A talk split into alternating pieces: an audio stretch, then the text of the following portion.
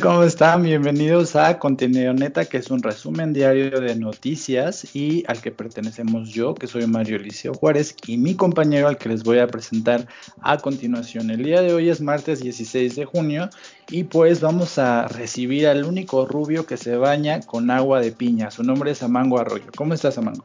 Hola Mario, espero que estés muy bien. Yo estoy de maravilla. Eh, yo aconsejo a todos que se bañen con agua de piña. Te deja la piel reluciente y te deja unos rubios muy naturales. ¿Tú lo has hecho, Mario? Sí, porque ya ves que dicen que es como la manzanilla gris y no te ayuda como a, a blancarte, ¿no? Sí, así es, es la otra alternativa al cloro. Entonces, pues yo la recomiendo bastante, es naturalita, ¿no? Y pues te deja una piel suave como nalga de bebé, pero rubia. Oye, ¿y tú tienes las nalgas de bebé? Porque pues tienes como piel de bebé, ¿no? Así es, así es. De hecho, mis manos son demasiado suaves, Mario. De hecho, siempre que me saludan, siempre que un buen señor elegante me saluda y, me estrecha la mano, siempre dice, wow, qué bonitas manos de bebé tienes. yo siempre digo, claro que sí, las cuido. Eh, todo mi, toda mi piel es de nalga de bebé, Mario. Muy bien, oye, pues tienes algo que recomendarle a las personas que escuchan el podcast. Claro que sí, Mario, ya sabes, es lo de siempre. Esto no va a faltar ningún solo, ningún solo día. Y es que, pues, recordarles que tenemos esta página de Facebook que se llama Neta, donde nos pueden seguir, denle like, pues ahí subimos las noticias del día a día, es muy importante que lo que nos sigan para que ustedes se puedan enterar bien acerca de qué está pasando con el mundo, qué pasa con México. Y ah, pues ahí se pueden enterar fácilmente, aparte de que pueden pasar una tarde amena con todos los memes que subimos, ¿no es así Mario? Así es, hay muchas cosas curiosas ahí en, la página de contenido neta y pues igual recordarte que estamos así de cerquita de llegar a las mil reproducciones en, el, en las plataformas de los podcasts en las que está contenido neta, que son más de siete plataformas diferentes y pues ya te avisaré cuando pasemos esa, esa cantidad muy grande de reproducciones al fin. Uh, uh, ¡Qué emoción! Esto es increíble y eso obviamente lo vamos a festejar. De hecho, me gusta más este número de reproducciones que el de los seguidos de Facebook. Pero bueno, este, eso sería todo, Mario. Pues bueno, te voy a contar esta nota que viene del periódico Milenio, que se relaciona con algo de lo que ya hemos hablado, eh, pues tú y yo, porque nosotros estamos adelantados a las notas, porque casi siempre que nosotros hablamos de algo, pues lo vemos en las noticias uno o dos días después, y de esto ya habíamos hablado porque ya había pasado en Estados Unidos, específicamente en la ciudad de Nueva York, y ahora pues es parte de como de las cifras que está dando el gobierno federal y que habla acerca de cómo se está multiplicando la cantidad de contagio de, de, COVID entre menores de edad entre los meses de mayo y junio. En el mes de mayo había 893 casos de, personas contagiadas con COVID que eran menores de edad y en el mes de junio esta cantidad subió a 3.315, o sea, la cantidad de casos eh, entre menores es muy muy grande y ha aumentado de una manera alarmante. Eh, esta cantidad, inclusive en el reporte que tiene el periódico Milenio, dice que supera la cantidad de adultos mayores contagiados, o sea que hay más niños que se están contagiando de COVID que personas que se supone pertenecían al grupo de personas eh, vulnerables en un inicio y ya supera esta cantidad. Aquí dice que la cantidad ha aumentado en un 230% en la población en general, o sea, en la, en la población mexicana aumentó 230%, pero entre los menores de 17 años la proporción ha aumentado 313%. Y pues bueno, esto ya está eh, pues preocupando a la Secretaría de Salud, que está eh, pues diciendo que en general ya está, ya está contando con 45.495 casos de COVID en el 15 de mayo y que el 15 de junio en el corte más reciente que hay, hace pues un día, está diciendo que ya tiene 150.264 casos en el, en, a nivel nacional, ¿no? Entonces, pues yo no sé si tú te acuerdas de esto que decíamos que, que surgió en Nueva York, que era un nuevo tipo como de, de vertiente del COVID o una, una variante de COVID que específicamente dañaba a los niños, a los menores de edad. ¿Te acuerdas de esto? Claro, yo lo titulé como Coronavirus Junior, ¿no? Sí me acuerdo bastante. Pues sí, pues este coronavirus eh, junior, que no se llamó así al final de cuentas, pues ya está llegando a, México, ya se está viendo en las cifras mexicanas y pues aquí las instituciones de salud están pues llamando a todos los padres de familia que pongan atención en los síntomas, que recuerda que estos síntomas pues tienen que ver con otras cosas que no son eh, el aparato respiratorio en sí o los pulmones, sino que tiene que ver con otros órganos y pues está hablando precisamente o está describiendo la cantidad de casos que hay por rangos de edad. Por ejemplo, dice que entre 0 y 5 años ya hay registrados 960 casos, eh, entre 6 y 11 años están registrados 848 casos y entre 11, 12 a 17 años ya tiene 1507 casos. Entonces, pues es muy grande la cantidad de nuevos casos que se ha estado dando y las defunciones que se han reportado o que está reportando la Secretaría de Salud en esta nota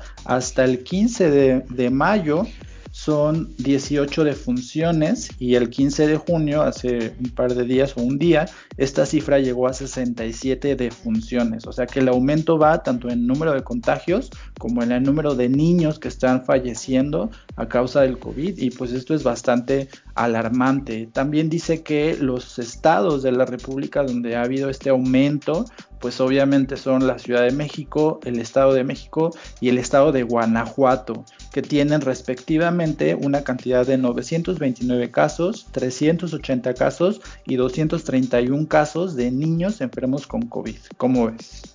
No, pues demasiado irónico, Mario. Eh, ¿Por qué te digo esto? Porque siempre estábamos cuidando a nuestros adultos mayores ya de la tercera edad, siempre estábamos fijándonos mucho con las personas que sufrían hipertensión, alguna enfermedad crónica, y pues de hecho en las escuelas a mí me comentaban que realmente las clausuraban por temor a los maestros o por temor a los papás, no tanto por los niños, porque decían que los niños pueden tener más resistencia a estos virus y que solamente estarían propagando la enfermedad.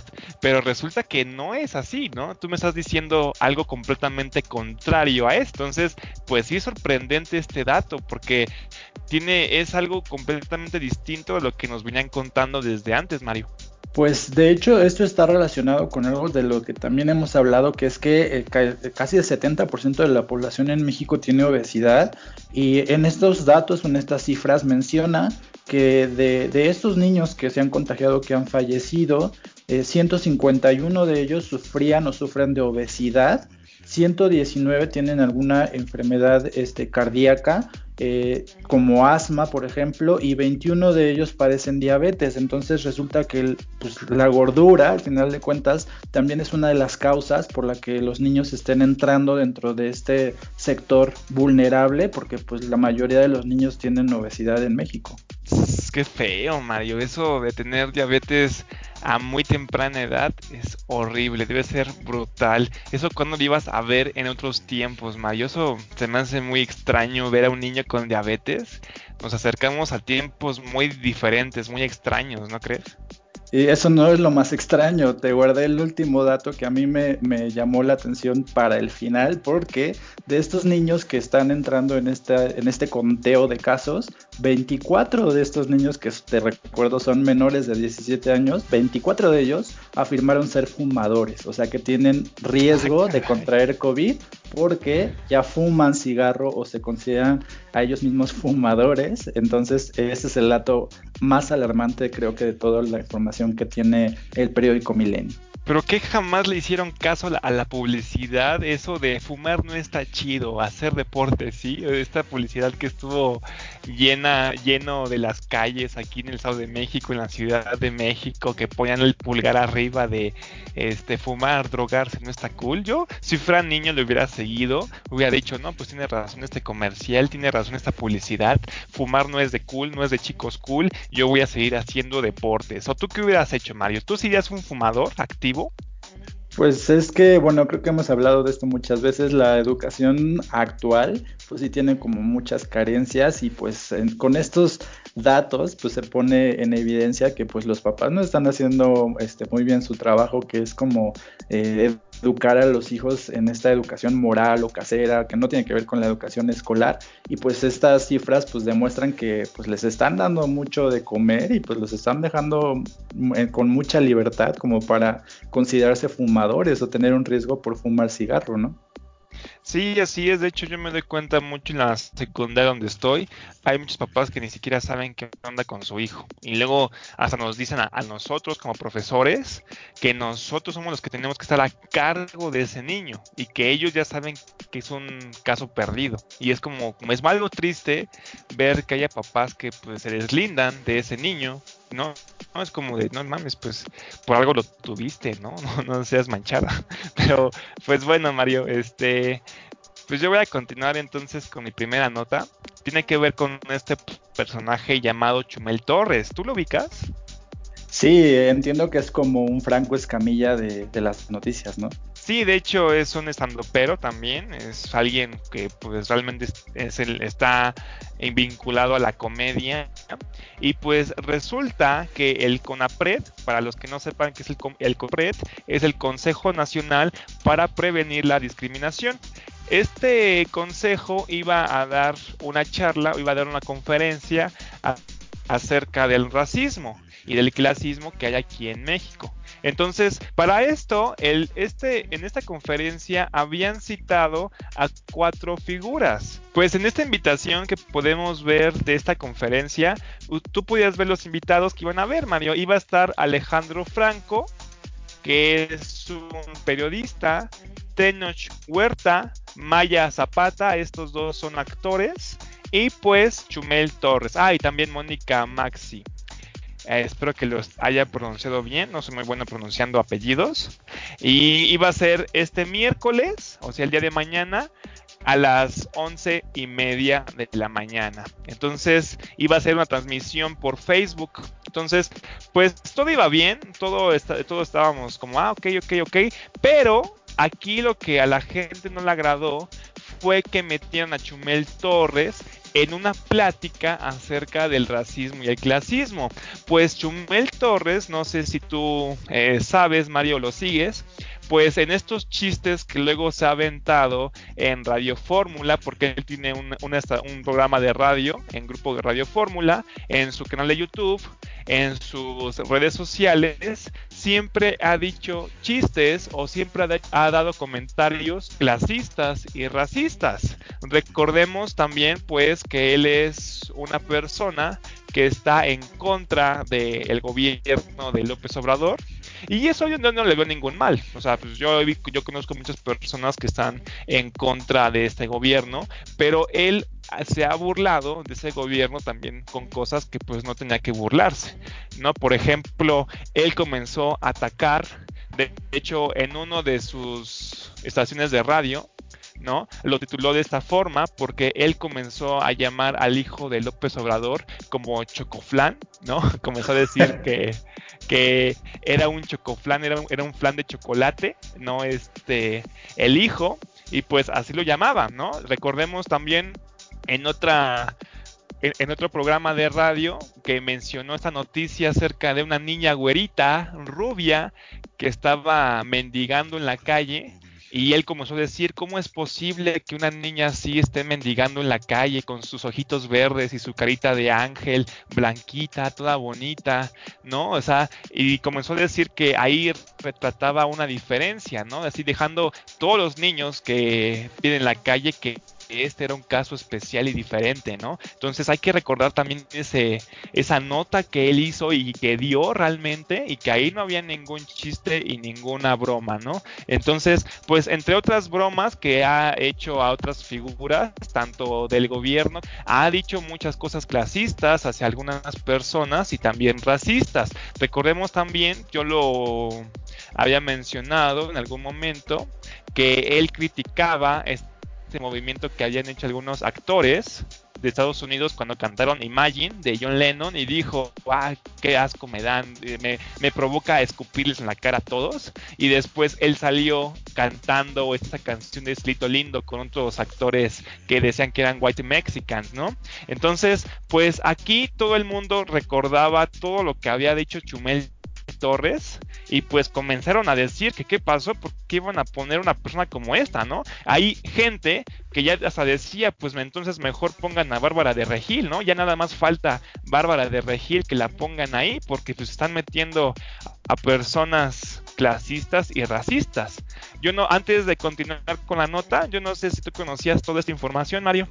Pues no, o sea, yo, la nota es una nota que de hecho desde la mañana pues ha estado circulando en, varios lugares y pues yo no conocía al mentado Chumel Torres, tuve que ver algunos de sus videos que la verdad no se me hicieron graciosos, pero pues sí está un poco fuera de lugar que una institución gubernamental como el CONAPRED pues invite a este tipo de personajes, porque pues si tú piensas en organizar un foro acerca de la discriminación, del racismo, el clasismo, pues hay varias, deben tener una lista como de gente experta, no sé, con maestrías o investigadores que sepan un poco más de este tema que, que este youtuber, ¿no? Se me hizo medio, medio raro, pero pues ya ves que el CONAPRED últimamente hace cosas medio chistositas, ¿no? En una plática que hubo, entrevistaron a los actores que iban a participar también en esta conferencia, este Tenoch Huerta y Maya Zapata, la van a poder encontrar en la página de Facebook para que sepan un poquito más de qué trata. Y ahí mencionan los, los actores que pues realmente ellos tampoco están eh, a favor de la postura que tiene Chumel Torres. Y de, hecho dijeron que no les cae muy bien. Pero dijeron algo muy curioso, Mario. Y es que dijeron que en la participación de Chumel Torres era para, para llevar la conferencia o la plática al debate. Y este, esta palabra de debate a mí se me hace bastante curiosa, porque de hecho la CONAPRED también eh, dijo que eh, pues se disculpaban por esto, etcétera, etcétera, pero que ellos tenían eh, o que conocían acerca de esto, pero que también querían llevar a una figura como la de Chumel Torres para llevar la plática al debate. Y esto, no sé, a mí, a mí como que no me concuerda, Mario, porque si se supone que es una plática para estar en contra del clasismo y del racismo, a llevar al debate a qué, ¿no? O sea, es como si, si fuera una plática acerca de la pedofilia o que fuera una plática acerca de la esclavitud y que llevaran una persona que es pedófila, una persona que pues tiene esclavos, ¿no? Y dije, no, pues es para llevar al debate, ¿no? Para tener una plática mejor. Yo no sé tú cómo lo veas, Mario, pero a mí yo no le encuentro mucho sentido que digan la palabra debate en todo esto. Pues sí, tienes razón, porque pues la CONAPRED es una institución que precisamente se dedica a prevenir la discriminación, no a debatir la discriminación. Entonces, ellos son los encargados de difundir o de crear eh, estrategias para que la población no lo haga, no de debatir por qué se hace, ¿no? Eso está completamente fuera de lugar. Así es, así es. Y ya por último, pues nada más decir, ¿no? Que también Beatriz Gutiérrez Müller, esta, la esposa de López Obrador, pues no se quedó callada y salió a defender a su hijo. Ya ahorita mencioné que pues Chumeltor le decía Chocoflan, entonces pues en un Twitter, Beatriz Gutiérrez dijo lo siguiente, a este personaje invitan a un foro sobre discriminación, clasismo y racismo Sigo esperando una disculpa pública de este individuo sobre los ataques a mi hijo menor de edad. Pues recordemos que el hijo de López Obrador tiene 12 años de edad todavía y pues es, un niñito, es un morrito que no se ve todavía de la vida, ¿no? Entonces, pues sí, se manchó, suena chistoso, suena gracioso, pero pues realmente sí es un poquito manchado, ya teniendo este, los seguidores que tiene y aparte que así nombró un capítulo de hora y media a uno de sus programas de radio, ¿no? Le puso Chocoflan este, en esa estación. ¿Cómo ves, Mario? Oye, pero ¿por qué le dice Chocoflan? No entiendo. Pues porque eh, el, hijo de López Obrador está gordito y está morenito. ¿Pero de qué? Cuál? O sea, ¿le, puso chocoflan por morenito y gordito? Pues sí, es que, pues sí. Pues no sé, o sea, en ese momento la CONAPRE tuvo que haberle dicho algo, ¿no? Y pues, o sea, la primera dama, como, ¿por qué se ofende si es su empleado? Al final de cuentas, el que invitó a, a Chumel, ¿no? O sea, la CONAPRED es una institución que puede eh, seguir recomendaciones de su parte. Digo, si ella sabía que lo habían invitado, pues bien, bien pudo expresar su opinión para que lo desinvitaran antes, ¿no? Bueno, pero es que si hace eso, pues recordemos también cómo atacan cualquier cosita que hace el gobierno, pues lo atacan, ¿no? Entonces también es de, si va a ver como con mano del gobierno, ¿no? Iban a comenzar a decir, no, es que eso es porque no quiere que el gobierno lo están silenciando a Chumel Torres. Ya sabes cuántas cosas dicen. De hecho, a los actores, en la entrevista que le hicieron a Maya y a Tenoch, se le preguntaron acerca de esto. Les preguntaron, ¿creen que tenga algo que ver el gobierno con la cancelación de Chumel Torres? A los que los actores dijeron, pues absolutamente que no, y tenía que ver más con las personas que estaban levantando en contra y que eso les gustaba. Pues no sé, a mí el tipo no se me hace gracioso. Lo que sí se me hace gracioso es que le haya dicho chocoflana al hijo del presidente, porque no entiendo su referencia. Y pues sí, pobre niño, ¿no? ¿Qué culpa tiene de su, de su sentido del humor tan feo? Pero bueno, hablando y bueno, continuando más bien con los temas de la presidencia, porque tu nota que sigue también habla de eso. Te voy a hablar de algo que seguramente tú ya te sabes, como de la A a la Z y del 1 al 10, porque te lo escribiste o te lo tatuaste en la piel desde que salió el fin de semana y es de este decálogo que el presidente difundió a través de sus redes sociales en un video bien bonito que nada más le faltaba de fondo una canción de estas de Ray Connie o una canción como de 15 años para poder ser perfecto. Y pues este decálogo él lo nombró como decálogo para salir del coronavirus, cuando en realidad no es un decálogo ni tampoco te dice cómo salir del coronavirus y que ha sido como muy difundido en los periódicos y en todas las eh, redes que traen información acerca de lo que hace el presidente en la mañanera y en todo lo que, lo que él da por medio de, su comunicación social. Y pues este decálogo eh, seguramente tú ya lo conoces, ¿no? Pero te voy a decir como qué dice para pues saber o analizar como por qué el presidente está dando este decálogo. Tú ya te lo sabes, ¿no? Eh, escuché algunas cuantas, no lo escuché completo, Mario. Ah, pues es el momento perfecto para que lo escuches completo. Mira, son 10 puntos. Dale, tú dale, tú dale. Son 10 puntos. El primero dice mantenerse informado de las disposiciones sanitarias. El número 2 es actuar con optimismo. El número 3 es dar la espalda al egoísmo y ser solidarios.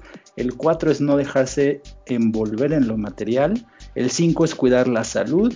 El 6 es generar, eh, cuidar o generar el, cuidado de la naturaleza, el 7 es alimentarse bien, el 8 es hacer ejercicio, el 9 es eliminar las actitudes racistas, clasistas, sexistas y discriminatorias y el número 10 es buscar el camino a la espiritualidad. Entonces, pues en conjunto se supone que esto debería de ayudarte a salir de esta situación de COVID. No, bueno, yo traté de ver cuántos de estos puntos del decálogo cumplía y pues creo que cumplo con tres. Entonces yo creo que estoy destinado a fallecer de COVID. Y pues bueno, a estos puntos son muy extraños. Este, realmente no sé si el presidente tiene este como un conflicto. No, no sé si cuando él era joven quería ser sacerdote o fue al seminario o algo así, porque pues él está presentándose como un líder moral espiritual y pues más bien lo que debería de haber presentado en su decálogo pues son como estrategias para poder sacar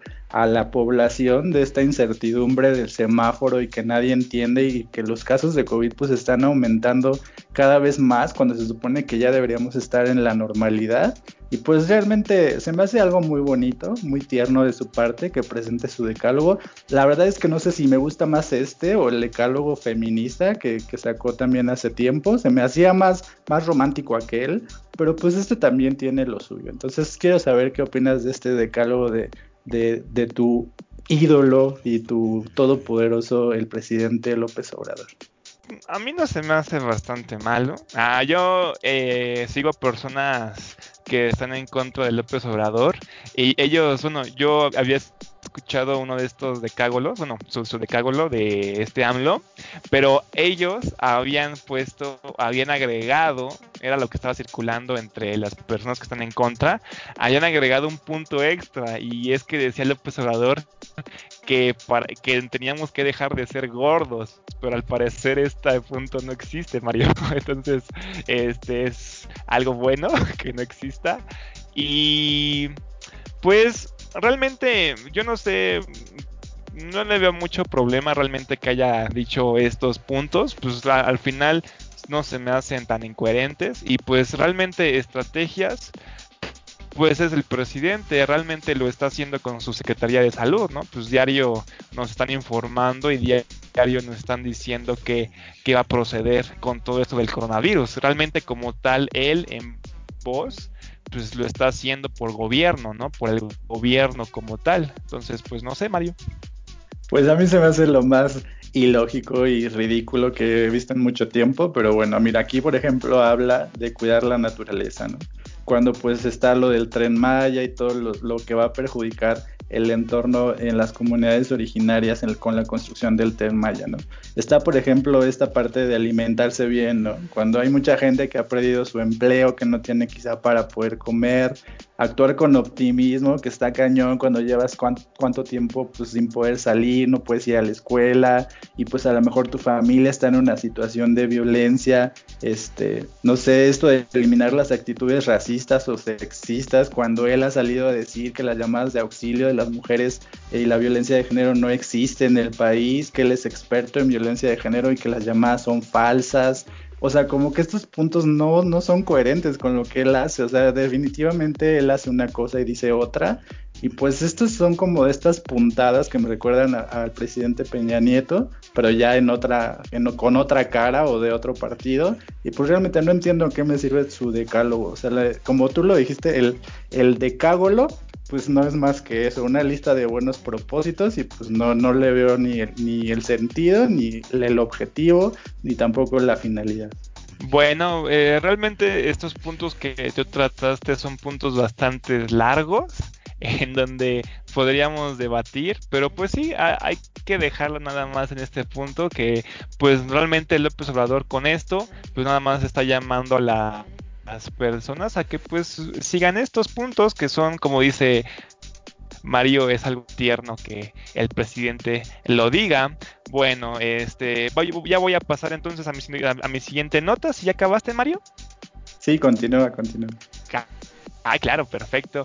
Pues muy bien, Mario. Mi siguiente nota tiene que ver con López Obrador, como tú mencionaste, estaban relacionadas. Y es que mientras López Obrador menciona este decálogo, lo que también tú mencionaste, Mario, eh, también a su vez, López Obrador está o va a presentar un fraude de factureras por 48 mil millones. Ahorita te leo un poquito acerca de esto. Esta noticia, el atraje de la jornada, pues la pueden encontrar en otros sitios. Dice, la próxima semana se dará a conocer un fraude de 48 mil millones de pesos efectuado con la presentación de facturas falsas que cometieron empresas factureras en las pasadas administraciones, expuso el presidente López Obrador, quien precisó que es parte de un sistema de facturación falso que se desarrolló y cuyo monto global fue de 300 mil millones de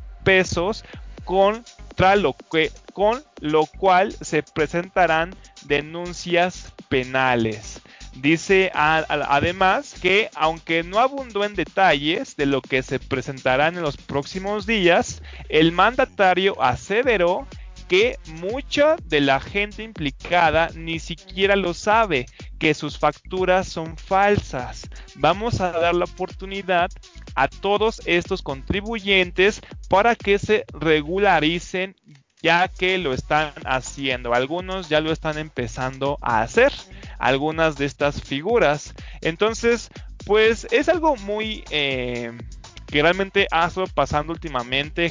Empresas que debían mucho al banco, todos estos sexenios, pues fueron desastrosos, fueron fraudulentos. Eso se ha arrastrado hasta el día de hoy. Tú una vez me preguntabas que por qué curiosamente todo pasaba siempre sexenios pasados, por qué siempre era o por qué siempre surgían las cosas desde los 90, desde los 2000 y pues realmente son cosas Mario que siempre han estado ahí, tú mencionas la contaminación, tenemos que ver también estas cosas que han pasado con otros sexenios y que pues todavía los siguen arrastrando. De acuerdo con López Obrador, eh, también menciona aquí que cómo es posible que no entiende por qué en la televisión y en la radio no mencionen este tipo de cosas, por qué no mencionan las corrupciones los sexenios pasados como por ejemplo daba en, ejemplo el caso de Felipe Calderón, ¿por qué nada más era Anabel Hernández la que tenía que ir a los diarios, ¿no? Con Aristegui,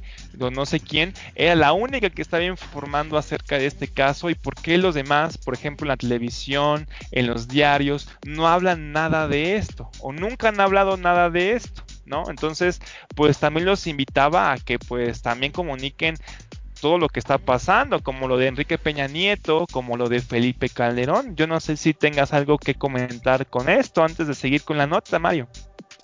Pues te lo he dicho muchas veces, a mí me parece que el, el SAD es una institución que no sirve para nada o para mucho y pues que más, más bien tendrían que pues ver de qué manera el SAT puede recabar los impuestos como de una forma que sea mucho más, eh, mucho, que evite este tipo como de errores o este tipo de vicios y pues que pueda recaudar impuestos de la mayoría de la población en vez de estarse inventando cosas que pues simplemente no van a suceder, como lo que veríamos de, del presidente de Morena que quería que el INEGI le preguntara a la gente o que la gente declarara sus propiedades o lo que tenía como en un 3 por en una en un ejercicio como si fueran este pues servidores públicos. Entonces el SAT realmente pues no no sé, o sea, que, le hagan fraudes, esa, esta situación de que ya todo tiene que facturarse, pero que el SAT mismo te pone ciertas reglas para que no puedas facturar. O sea, el SAT realmente tiene una ineficiencia que viene de mucho tiempo y pues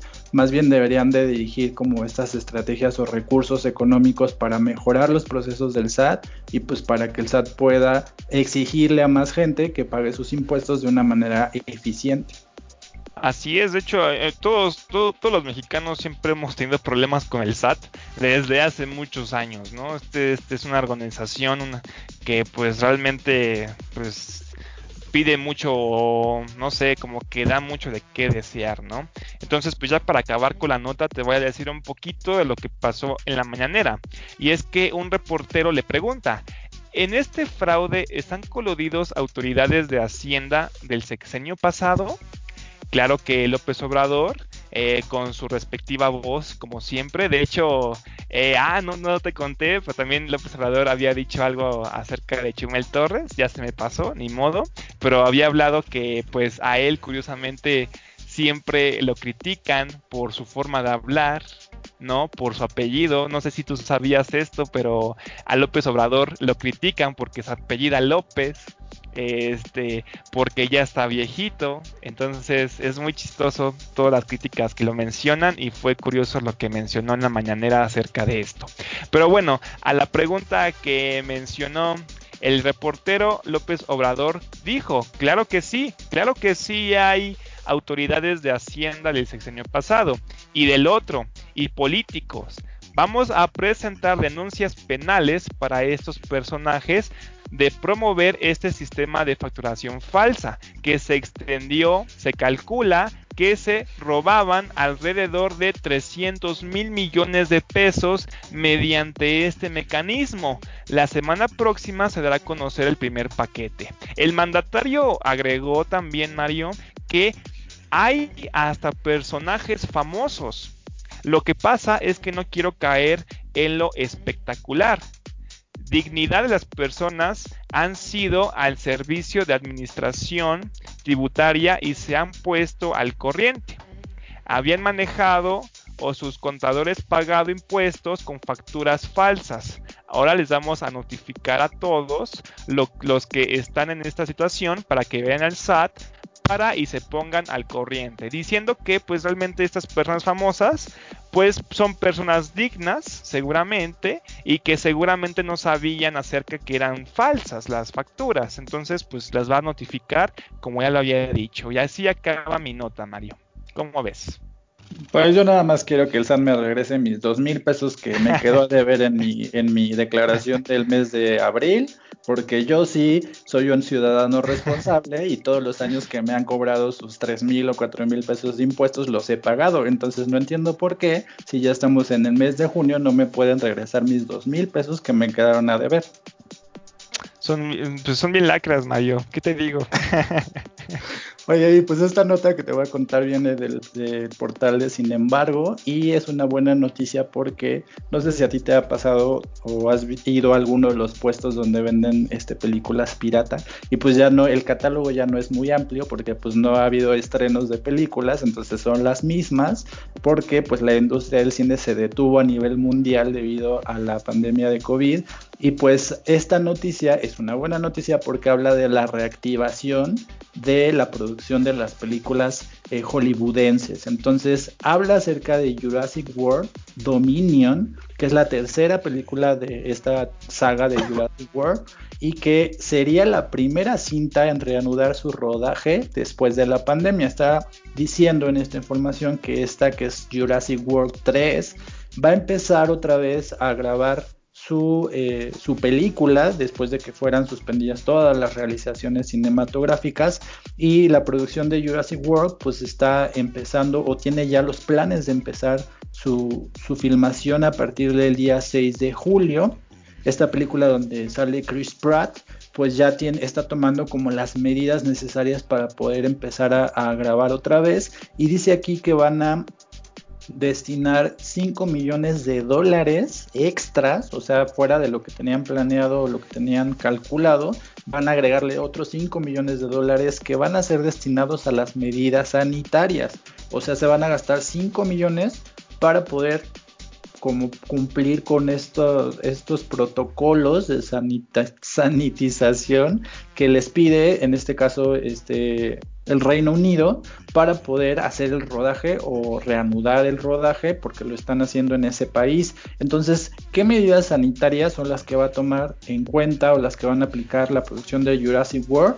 Pues dice que van a tener un centro médico privado que se va a llamar Your Doctor para poder supervisar las necesidades de todo el equipo de producción. Van a tener médicos e, y enfermeras en el set de rodaje, van a tener zonas o áreas verdes para el descanso, 150 cabinas de aislamiento y más de 1800 señales de prevención en todo el estudio donde van a grabar. Dice también que las mascarillas o estas caretas protectoras van a ser obligatorias para todos los miembros del equipo de producción y que excepto los actores que estén rodando, todo el mundo las va a tener que usar. Entonces solamente los que estén como a cuadro no van a usarlas, pero los demás van a traer sus caretas. Dice aquí también que ellos tenían planeado un total de 20 semanas de rodaje para esta película y que antes de que empezara esta epidemia del COVID solamente llevaban 4 semanas, o sea que les restan 16 semanas para poder terminar esta que es la tercera película de Jurassic World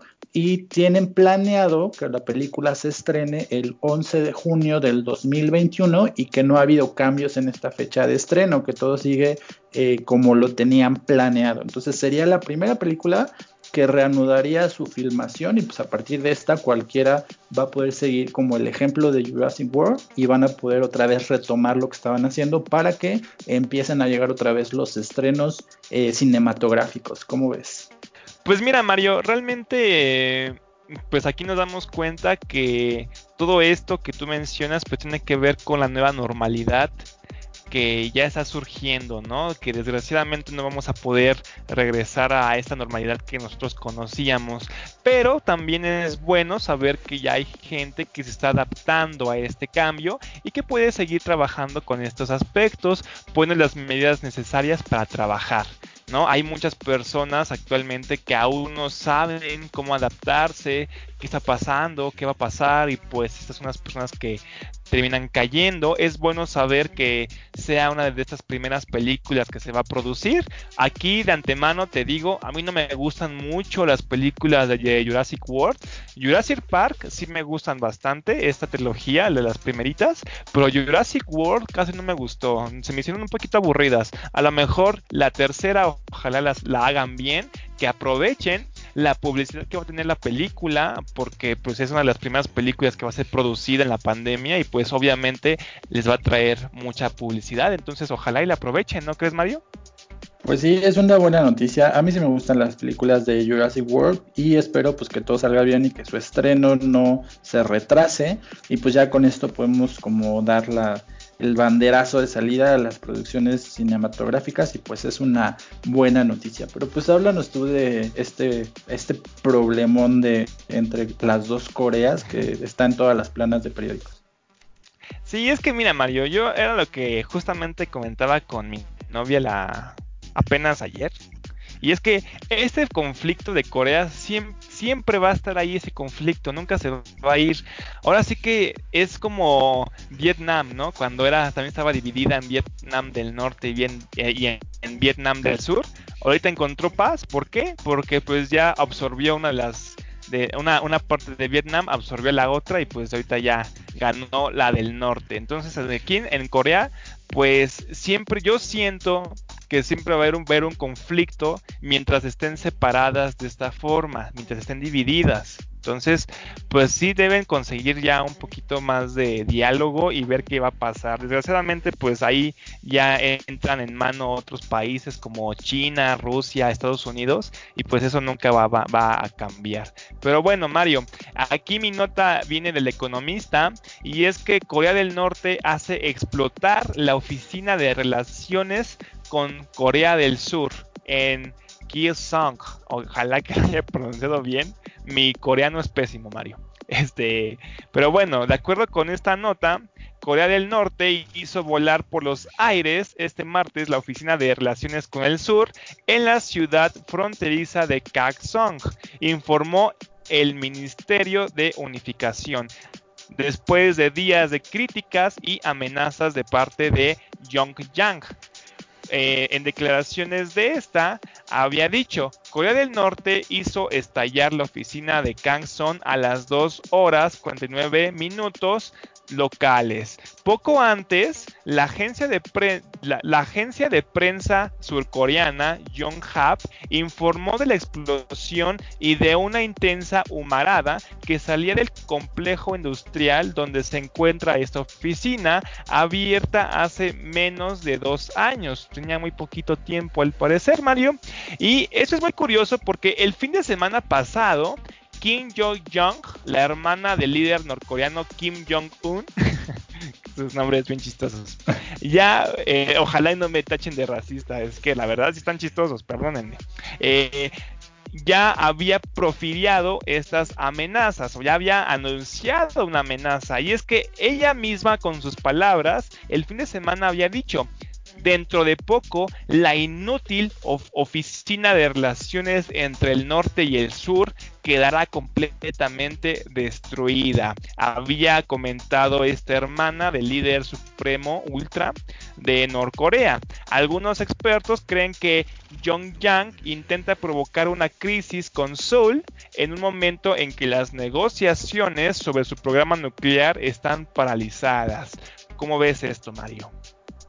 Pues entiendo entonces que hicieron como explotar, algo así como la embajada, ¿no?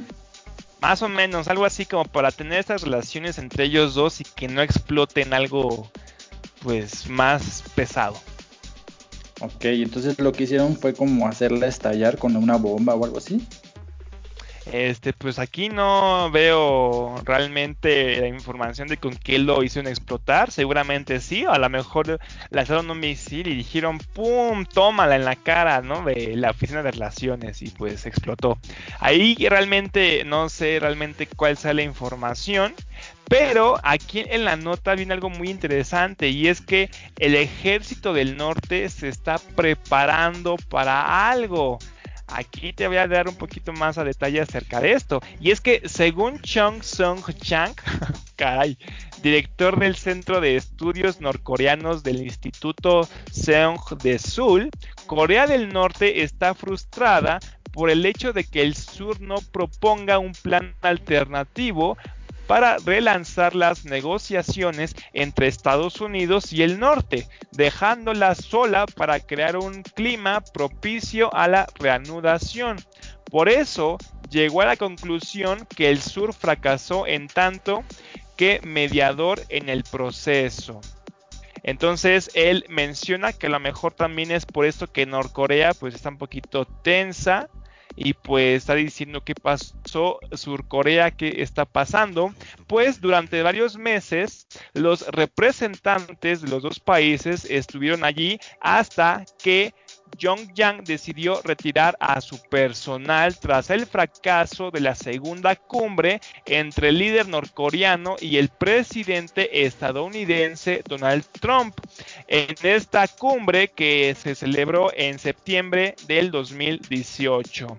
En enero, la epidemia del nuevo coronavirus llevó a suspender las actividades. Desde las protestas del norte por el envío de folletos, el gobierno de Sul puso en marcha procesos judiciales contra dos grupos de disidentes norcoreanos acusados de haberlos enviado al otro lado de la frontera. El lunes, el presidente surcoreano Moon Jae-in, artífice del acercamiento del 2018, pidió al norte no dejar cerrar la ventana al diálogo. El martes, que fue ayer, en una nueva escalada verbal, los medios norcoreanos afirmaron que el ejército norcoreano está totalmente preparado para actuar contra el sur.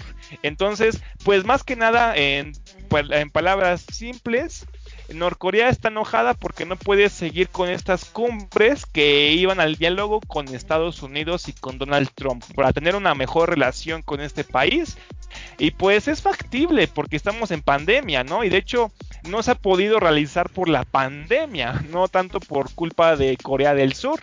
Ahora sí que a mí se me hace o se me afigura que el Corea del Norte es como ese papá que está muy estresado, muy ansioso porque quiere seguir trabajando, pero pues sus hijos no lo dejan porque están diciendo papá no vayas a trabajar porque hay un coronavirus. No sé tú cómo lo veas, pero yo siento que esa tensión, bien que mal, también tiene que ver mucho con la pandemia. No sé tú cómo lo veas, Mario.